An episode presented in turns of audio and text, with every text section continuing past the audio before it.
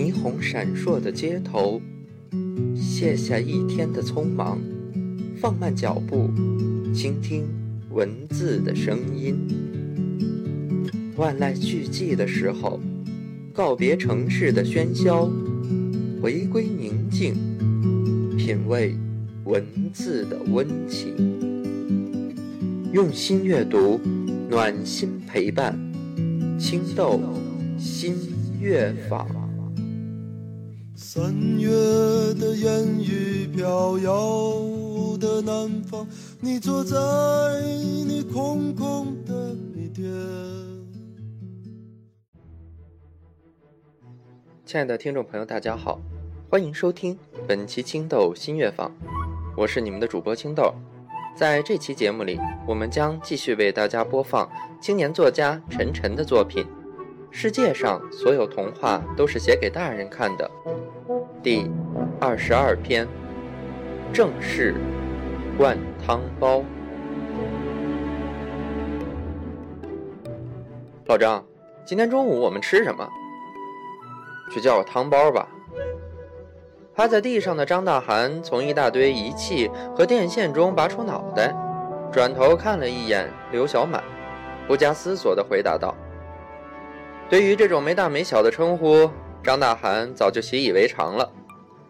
刘小满今年二十出头，前些年刚毕业于一所顶尖的高等学校，和早已年过花甲的张大涵相比起来，自然是风华正茂。”虽然来研究所的时间并不是很长，但这个一天到晚总是充满干劲儿的年轻人却深得张大涵的喜爱。别看这个小伙子平时有些大大咧咧、不修边幅，但自从他来了之后，却实实在在的给张大涵的研究进展提供了极大的帮助。这是二零七四年的一个冬天，窗外。刚下过一场大雪，研究所里冻得像是个冰窖子，但是张大涵却只穿着一件单衣在工作。他的耐寒和他的名字本身并没有多大关系。作为一个老科学家，他确实有着一副硬朗的身子骨，否则也不可能四十多年来如一日的专注于研究时间机器这项庞大而艰苦的课题。老张啊，我们的第一次试验什么时候开始？刘小满一边说着，一边从刚送来的快餐盒里夹出了一个热气腾腾的汤包，整个放进了嘴里。可刚咬了一口，就被烫得从椅子上蹦了起来，差点仰面跌到桌子底下去。哈哈，你这孩子就是这么不稳重，做什么事情呢，心急都是要不得的。搞研究和吃东西都是如此。张大涵用筷子夹起一个汤包，接着说道：“灌汤包才不是像你这样吃的，得先在上面咬一个口子，小心的把汤喝掉，然后再蘸点醋，最后吹凉了才能放进嘴里。”说罢，他示范着做了一遍，一边仔细咀嚼着，一边。露出了一副享受的表情。话说，吃个汤包而已，用得着这么讲究吗？刘小满在一旁看得目瞪口呆。这个世界上没有什么简单的事情，吃本身也是一门学问。不如我问你一个问题吧，你知道灌汤包里为什么会有汤吗？张大涵笑道：“这个嘛。”大概是用针管把煮好的汤注射到包子里面去的吧。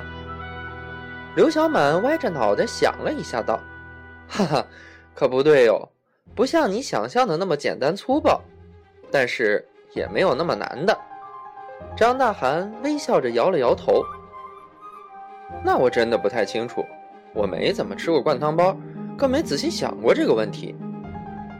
你看看你，一个知名大学的高材生。”现在研究着世界尖端的学问，竟然却不知道灌汤包究竟是怎么做的。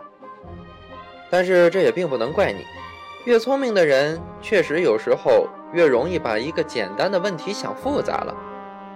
其实灌汤包里面的汤并不是在煮好之后灌进去的，而是随着馅料一起包进皮儿里的。啊？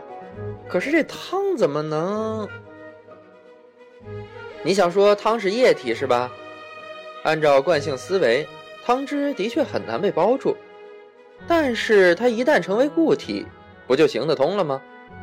像这么冷的天气，稍微有点的汤放在屋里几分钟都能冻住。只要把凝固的汤冻切碎，再包进瓶儿里，不就行了吗？哎，是啊，这么简单的方法，我怎么都没有想到呢？刘小满有些沮丧地拍了拍脑门道：“其实，时间机器的制造一直到这些年才有了研究成果，也是因为我们之前的探索方向出了问题。以前我们总是认为过去的时间是封闭的。”就像这已经包好的包子一样，没法在不捅破外部的情况下把汤灌进去。但是我们却忘了，汤本身也可以是馅料的一部分，就像我们也曾经是过去空间里的一部分一样。所以，您是从汤包的制作方法里领悟到了时间机器的可能性？刘小满不由得瞪大了眼睛道。不必把问题想得太过复杂，世间万物本来就有着千丝万缕的联系，不是吗？张大涵吃掉了最后一个汤包，放下筷子，笑得很开心。由于时间机器的研发是一个绝密的项目，因此这么多年来的所有工作，一直都是由张大涵本人独自在研究所里完成的。但是随着研发接近尾声，一些后续工作没法由他一个人搞定，他这才万不得已之下找了一个助手。这种看似有些苛刻的谨慎，其实是非常必要的。毕竟时间机器确实是一个相当危险的东西，它让穿梭时空回到过去成为了可能。虽然研发它的初衷在于服务历史学。考古学、重大刑事案件的侦破等等，但一旦遭到滥用，将会被别有用心者用来改变历史，甚至毁灭全人类。张大涵是一个理智而严谨的科学家，他内心深深的知道这项研究的成果将会给人类的未来带来多大的贡献与风险，因此。越接近成功的那一天，他反而越发觉得忐忑不安。小刘啊，我们明天就可以对时间机器进行第一次试验了。这天，张大涵看了一下工作日志，转头对刘小满说道：“啊，真的呀？我们不是说还处在调试阶段吗？调试的最后一步。”就是靠人进到机器来进行测试啊！直接让人进去会不会太冒险了一点啊？不然呢？难道我们放一只猫进去，把它传送过去，它回来以后能给我们多少反馈啊？可是这万一……没有什么万一，这点信心我还是有的。就算出了什么差错，就当我为科学献身了。放心吧，这个实验。由我亲自来做。他拍了拍刘小满的肩膀，道：“第二天清晨，张大涵天还没亮就早早的起了床。但当他来到研究所的时候，却发现刘小满已经在这里。你怎么比我还起得早啊？其实我压根儿就没睡，在这里待了一宿。一想到今天的试验，我就紧张的睡不着。”刘小满揉了揉眼睛，道：“你紧张什么？”又不是你来当试验品，不不不，老张啊，我想了一晚上，我觉得我还是得跟您去。你看，我也跟您一段时间了，这研究到底能不能成功，我和您一样关心。而且您一个人回到过去，人生地不熟的，真是不太放心。万一遇到什么问题，两个人一起也可以有个照应，不是？张大涵本来挺犹豫的。但认真的想了一下，觉得他说的也有几分道理。便没有回绝他。张大涵知道，尽管这是一次历史性的重大实验，但是由于目前技术水平的限制，他在过去可以停留的时间并不长，大约只有一个小时左右。因此，如果能够多带一个人回来以后，可以提供的信息和参考数据也会丰富很多。这对于今后的后续试验，都将是非常宝贵的财富。在进机器之前，张大涵对刘小满非常认真地叮嘱了很多事情，其中最重要的就是回到过去以后，千万不要随便动任何东西，不到万不得已也不要和其他人说话，因为由于蝴蝶效应，对于过去一点点的影响，就会导致回来以后的现实世界发生巨大的变化。他们虽然是历史的见证者。但也可能因此彻底改变了历史。我们回到多久以前？刘小满问道。嗯，不能太近，不然过去的我们和现在的我们会相遇，容易产生坏死循环。我们的测试机目前可以达到的极限吧？六十年之前，张大涵咬了咬牙道。在进行了一系列复杂的操作之后。张大涵和刘小满一起走进了时间机器的舱内，连接好了各种导线。刚刚坐稳，他们顿时便觉得眼前一片天旋地转。等到意识清醒的时候，他们俩发现自己正站在一片荒地上，像是废弃的工地，四周杂草丛生，寂寥无人。此时，远方的天才微微亮。清晨凛冽的寒风吹得他俩一阵哆嗦。这什么地方？刘小满问道。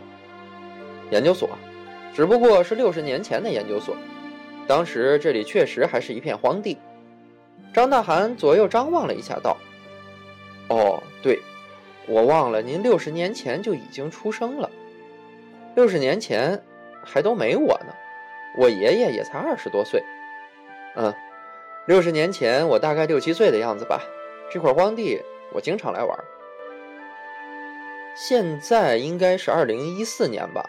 我的天哪，真是没想到啊！可是周围怎么一个人也没有啊？现在才早晨几点呢？我是特意挑这个没人的时候，不然你想要多少人眼睁睁地看着我们横空出世啊？好了，不说废话了，我们得赶紧离开这里。再过一会儿，就要有大妈来跳舞了。拐过一条巷子后，他们来到了街道上。由于知道这是在六十年前的过去，他们每一步都走得小心翼翼，生怕一不留神间就将触动这漫长时间长河里的某一根脆弱的琴弦。对于刘小满来说，他的眼里更多的是惊奇和新鲜。因为六十年前对于他来说真是太过遥远了，这甚至是一个他根本没有机会看见的世界。就像从马路上驶过一辆辆以汽油为动力的、屁股后面冒着黑烟的汽车，这是在历史课本上才看得到的东西。而公交站那些锈迹斑斑的车牌，对于他而言，更是古董一般的存在。毕竟，在六十年后，不用说公交车这种已经被淘汰的交通工具，就连钢铁生锈的问题，都早已经彻底解决了。而与此同时，张大涵眼里写满的却更多的是留恋与感慨。毕竟，这是他六十多年之前的家乡，许多早已在记忆里变得模糊的画面，此刻。竟然如此真实的展现在自己的眼前。他的心里有物是人非的唏嘘，也有时光飞逝的怅然。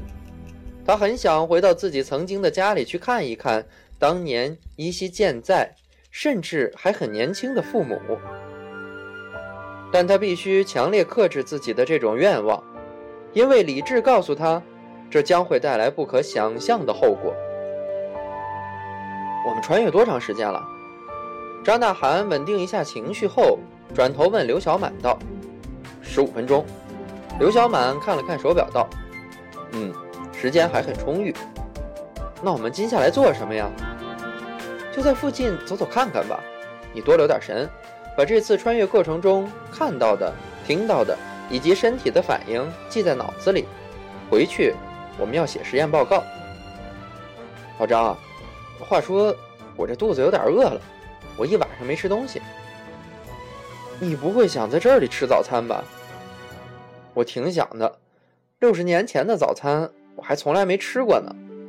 不行不行，你忘了我之前跟你说的话了吗？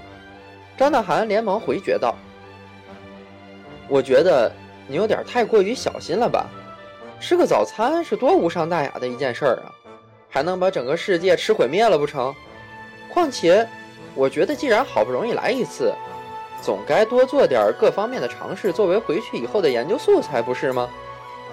刘小满有些不满地说道：“好吧，就算你想吃早餐，你拿什么去买呢？不要忘记，这可是六十年前，我们用的纸币，当时还不流通呢。”只见刘小满默默从口袋里掏出了一张崭新的红色百元大钞。嗯？你怎么有这个？刘大涵显得很吃惊。实不相瞒，老张，昨天晚上我一夜没睡，其实 是去找我爷爷收藏的旧纸币了。我原本是想带来点买六十年前的东西回去当古董卖的，但是后来觉得这样有点太过分了，于是现在就想吃顿早餐，这总可以吧？刘小满弱弱的说道。这这这这，哎呀，你这孩子真是太荒唐了！张大涵听了这番话，顿时有些气不打一处来。但由于他也没吃早饭，肚子此刻也咕咕咕的叫了起来。正当他感到有些许犹豫时，却忽然望见街对面的一个流动摊位上，赫然写着五个大字：“正是灌汤包。”怎么了，老张？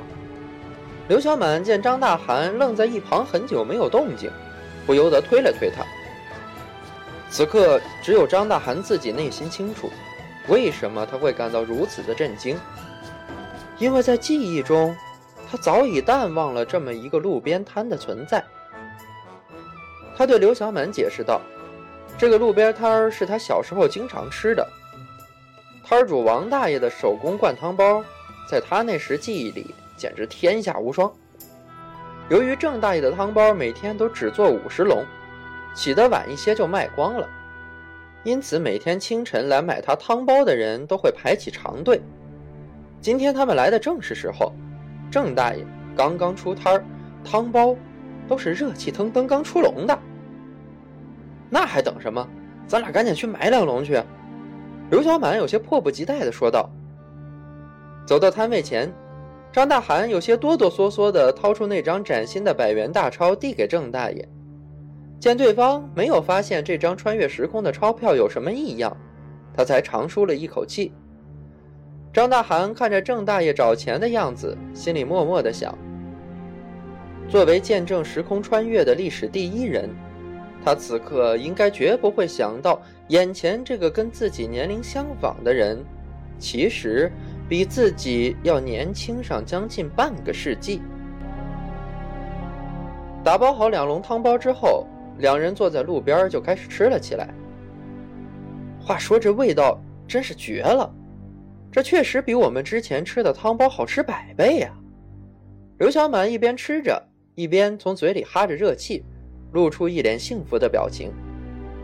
哎，是啊，其实郑大爷的灌汤包。我并没有机会吃上几次，一方面平时排队的人太多，很少能买到；另一方面，在我七八岁的时候，他就生病去世了，这个摊位从此也就不复存在了。而我从那以后再也没有吃到过比他做的更好的汤包了。张大涵无不遗憾地说道：“不如我们趁着他还在，把他的手艺学下来，带到未来。”不不不。今天吃这两笼汤包已经很过分了，你可别得寸进尺。我们研究时间机器不是为了解决遗憾，这个世界上本来就有各种的遗憾和不完美，这才让人更加懂得珍惜。嗨，其实我就是琢磨着学会了回家做给我爷爷奶奶吃。你爷爷奶奶也吃灌汤包啊？是啊。话说您很多地方和我爷爷可像了。他的名字里也有个节气，您猜是哪个？他们就这样悠闲地吃着汤包，聊着天，不知不觉，太阳渐渐从远处升了起来，空气也终于开始变得不那么寒冷了。话说，我们穿越了多长时间了？张大寒问刘小满道：“差不多了，快一个小时了。”嗯，我们赶紧走吧，回到荒地那儿去。说罢，两个人起身，脚步匆匆赶到了一开始穿越来的地方。这时，那里已经聚集了不少大妈，正在伴随着音乐忘情地跳着广场舞。两个人绕开他们，找了个杂草比较茂盛的地方蹲了下来。话说，我妈现在也经常跳这个，就连音乐听起来都差不多。没想到，六十年前就有广场舞了。这东西还真是经久不衰。刘小满撇了撇嘴道：“会被淘汰的只有科学技术，比如手机这种东西。现在 iPhone 二十五 C 都停产了，你都无法想象当年买五 S 的时候要排多长的队。”在草丛里蹲了不知多久，两个人开始感到腿部一阵酥麻，但是却依然没有穿越回未来。怎么回事，小刘？多长时间了？张大涵皱着眉头道：“一个半小时了，已经超出最大值了。是不是机器出了什么故障啊？”不可能是机器故障，时间机器只负责把我们短暂的送回去。由于我们在过去是相当不稳定的存在，所以时间一到，应该会自动回到未来才对。所以这是怎么回事？除非……未来已经被改变了。张大涵的头上沁出了细密的汗珠。什么？不可能吧？我们什么都没做。别忘了，我们刚吃了两笼汤包。我们只是吃了两笼汤包而已啊！蝴蝶效应，这两笼汤包一定对未来的发展起到了什么关键性的作用。我们得赶紧回去看看究竟发生了什么。说罢，两个人连忙站起来。不知是因为蹲得太久，还是受到的打击太大，他俩都相继觉得眼前一黑，几乎晕倒。回到郑大爷的摊位前，汤包已经卖得差不多了，然后后面依然排着很长的队，由此可见他的汤包是有多么受欢迎。只见当队伍排到一个小男孩的时候，所有的汤包都已经卖完了。郑大爷对大家说了声抱歉，便开始收摊了。于是，所有排队的人都失望的散了。只见那个小男孩一脸的沮丧，嘴里嘟囔着什么，转身走了。而排在小男孩身后的一对情侣也是神情落寞。老张，有什么异样吗？唉，我们真是犯了一个巨大的错误。张大涵的语气透着一股深深的绝望。怎么回事？您倒是快说呀！刘小满显得很着急。那个小男孩，是我。啊！我似乎想起来了，这应该是我第一次吃郑大爷的汤包的日子。当时我上学的时候路过这儿，见很多人排队，就跟着排了很久。没想到卖到最后两笼的时候，竟然被我买到了。也就是在那次吃过之后，我就再也忘不了了。后来时常来排队，只不过买到的机会不多。也就是说，我们刚才吃掉的是您当年吃的第一笼正式灌汤包。是的，我想如果我那次没买到，我也不会再来这儿排队了。也不会对灌汤包有着这么深的感情，更不会从汤包的制作方法中得到灵感。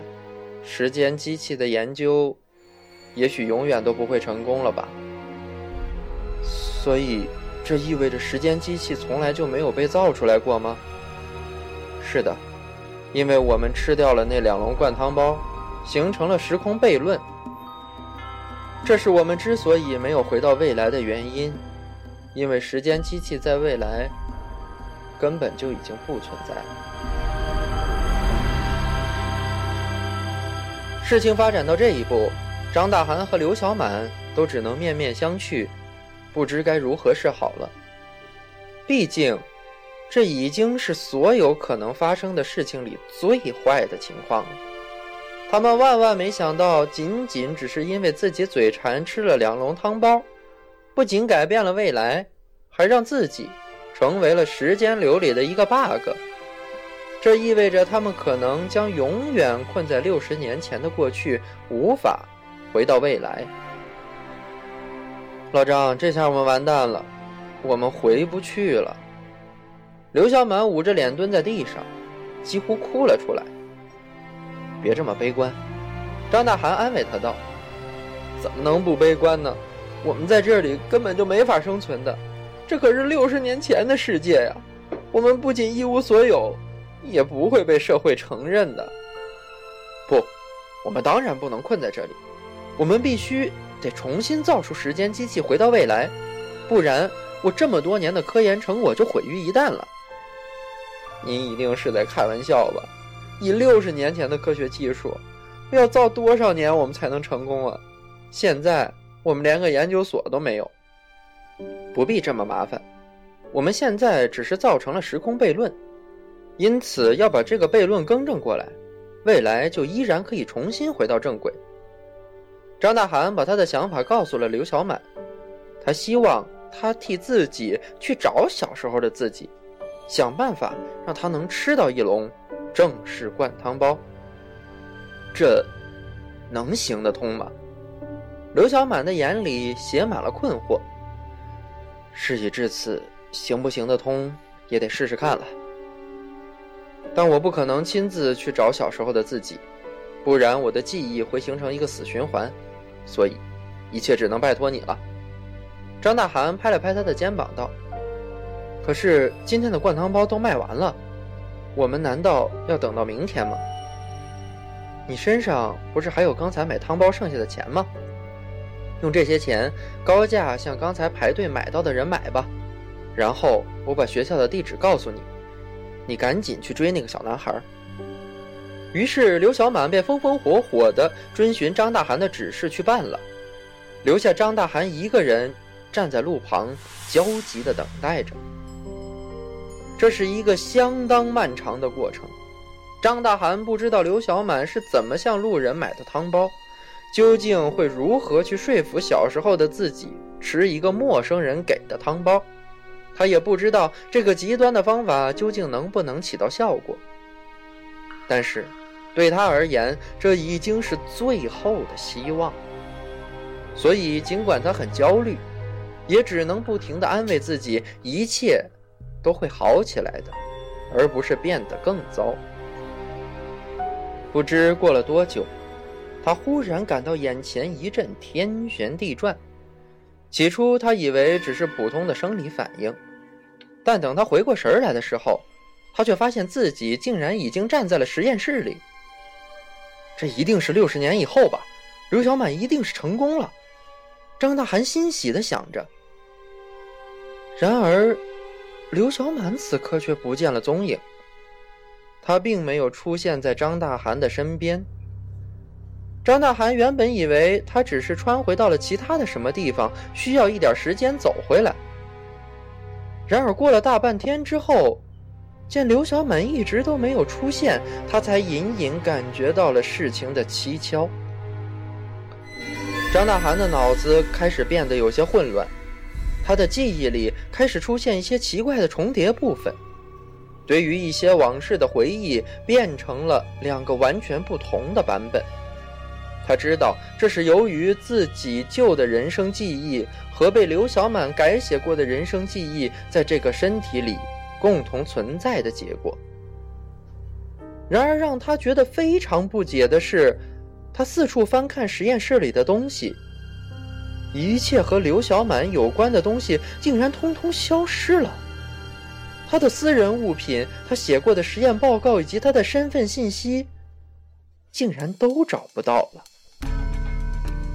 于是张大涵这才感到了一股深深的恐惧，因为显然刘小满并非只是没有穿越回来那么简单，他似乎已经完全从时空中泯灭了。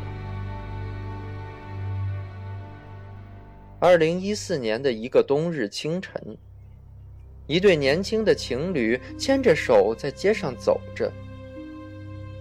你真的决定要离开这个城市吗？小伙子问姑娘道：“嗯，但是，我好想再吃一次正式灌汤包。”姑娘指了指路边的一个摊位，回答道：“那我带你再去吃一次吧。”说罢，小伙子拉起姑娘就排进了长长的队伍里。这么长的队，估计是排不到了吧？一天只卖五十笼呢。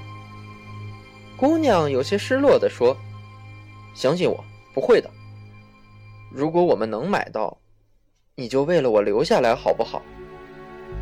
小伙子想了想，说道：“哎，刘清明，你总是那么的傻。”姑娘叹了口气道：“这时，排在他们前面的那个小男孩回头看了他们一眼，露出了一个。”天真的笑容。好了，听众朋友们，这期节目就为您播放到这里了，感谢您的收听，咱们下期节目再见。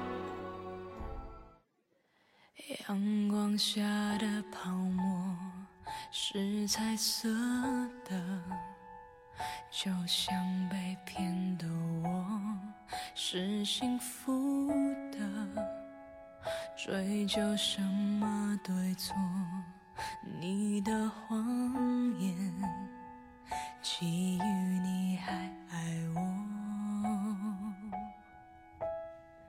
美丽的